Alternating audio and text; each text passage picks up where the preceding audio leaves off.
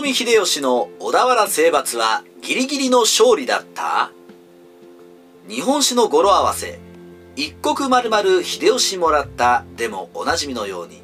豊臣秀吉は1590年に天下を統一し1世紀以上続いた戦国時代を終わらせます。その締めくくりの戦いこそが小田原征伐で通説では22万を超える大軍と圧倒的な物量を持つ豊臣軍が籠城するしかない北条氏を横綱相撲で破ったと言われています。ですが事実は小説よりきなりこの小田原攻め実際は言われるほどの大勝利ではなく豊臣サイドの新勝だったとも言われているのです。小田原征伐の当初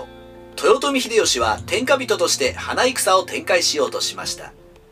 22万の軍勢と20万石を超える兵糧を清水港に運び込み大軍で小田原城を包囲し自らはつけひげに金ピカ主義の豪華な鎧兜で仮装して歩き大阪から茶々のような愛称を呼び寄せ連日茶の湯や能を開催して「北条氏何それうまいの?」と横綱相撲をアピールしたのですまた秀吉は寛大な天下人 PR のために陣内に遊郭や位置を立てることを許しそこは陣中というより歓楽街のような様相を呈しました。ところが1年でも2年でも呉北条氏が下るのを待とうと期待していた秀吉は急に方針転換短期決戦に切り替えてしまったのです。一体どうしてなのでしょうか。秀吉の表変の理由それは呉北条氏の重鎮だった北条氏輝でした。氏輝は先代の当主北条氏政の兄弟で北条氏康の子。八王子城を拠点に200万石と言われる北条氏の所領の3分の1を任されている実力者です。兄や父と共にあまたの合戦に参加し戦争経験も豊富だった氏輝ですがそれ以上に得意だったのは外交の根回しでした。氏輝の終戦により呉北条氏は上杉謙信織田信長伊達政宗のような有力大名と同盟を結ぶことができたのです。またその頃徳川家康は徳姫を北条家の当主の氏直に腰入れしており北条氏と徳川氏は縁戚の関係にありました。このような根回しを駆使し伊達政宗と徳川家康と密かに秘密同盟を結び豊臣秀吉を迎え撃っていたのです。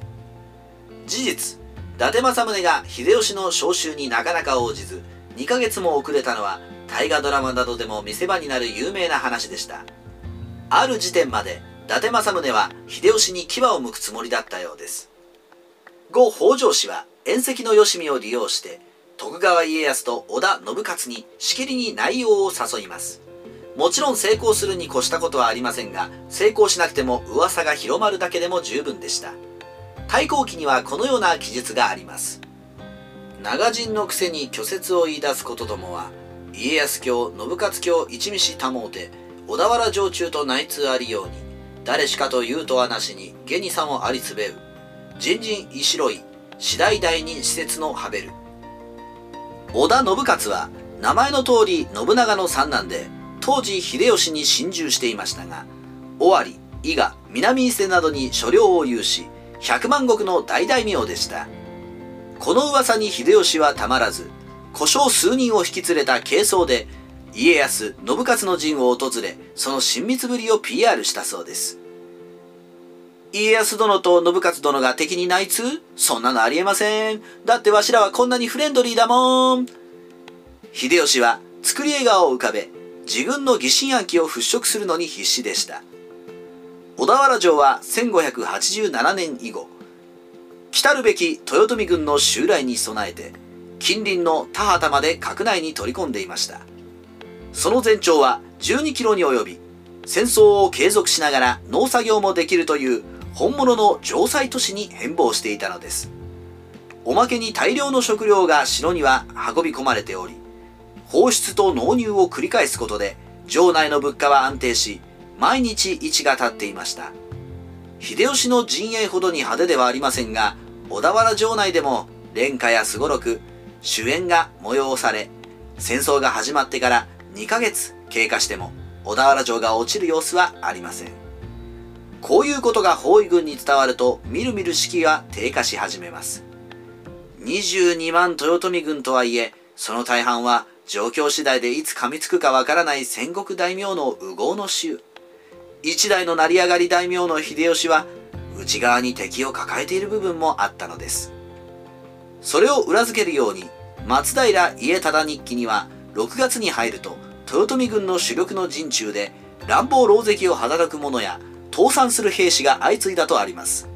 それも無理がないことで当時豊臣勢と小田原勢では特に大きな衝突もなく散発的な鉄砲の撃ち合いしか起きていなかったので参陣した足軽連中は略奪の褒美も手柄を立てる機会もなくだんだん投げやりになっていました。ここで注意すべきは乱暴狼藉や倒産したのは豊臣軍の主力ということです。秀吉へのお付き合いで従軍している他の大名の士気はもっと低かったでしょう。このような状況は秀吉をイラつかせたようです。そんな秀吉の理不尽な苛立ちを一身に受けたかわいそうな武将が前田利家でした。北陸勢の首相として前田利家はなるべく力攻めをせずに敵を降伏させようという秀吉の命令に従い馬屋林城松井田城沼田城八形城松山城を包囲して巧みに圧力をかけて開城させました。得意の利家は戦況報告を兼ねて秀吉に報告するために陣を離れます。もっと褒めてもらえるだろうと思っていた利家ですが待っていたのはねぎらいの言葉どころか秀吉の舌打ちでした。7つも8つも城を落としたならせめて一条はなで切りにすればよかったものを。太閤記秀吉は側近に利家使えねえと愚痴を垂れそれが利家の耳に入りますええー、力攻めはダメって言ったのそっちじゃん利家大ショック。秀吉の信頼を取り戻すために6月の末北条氏輝の本拠地八王子城の力攻めを決意します。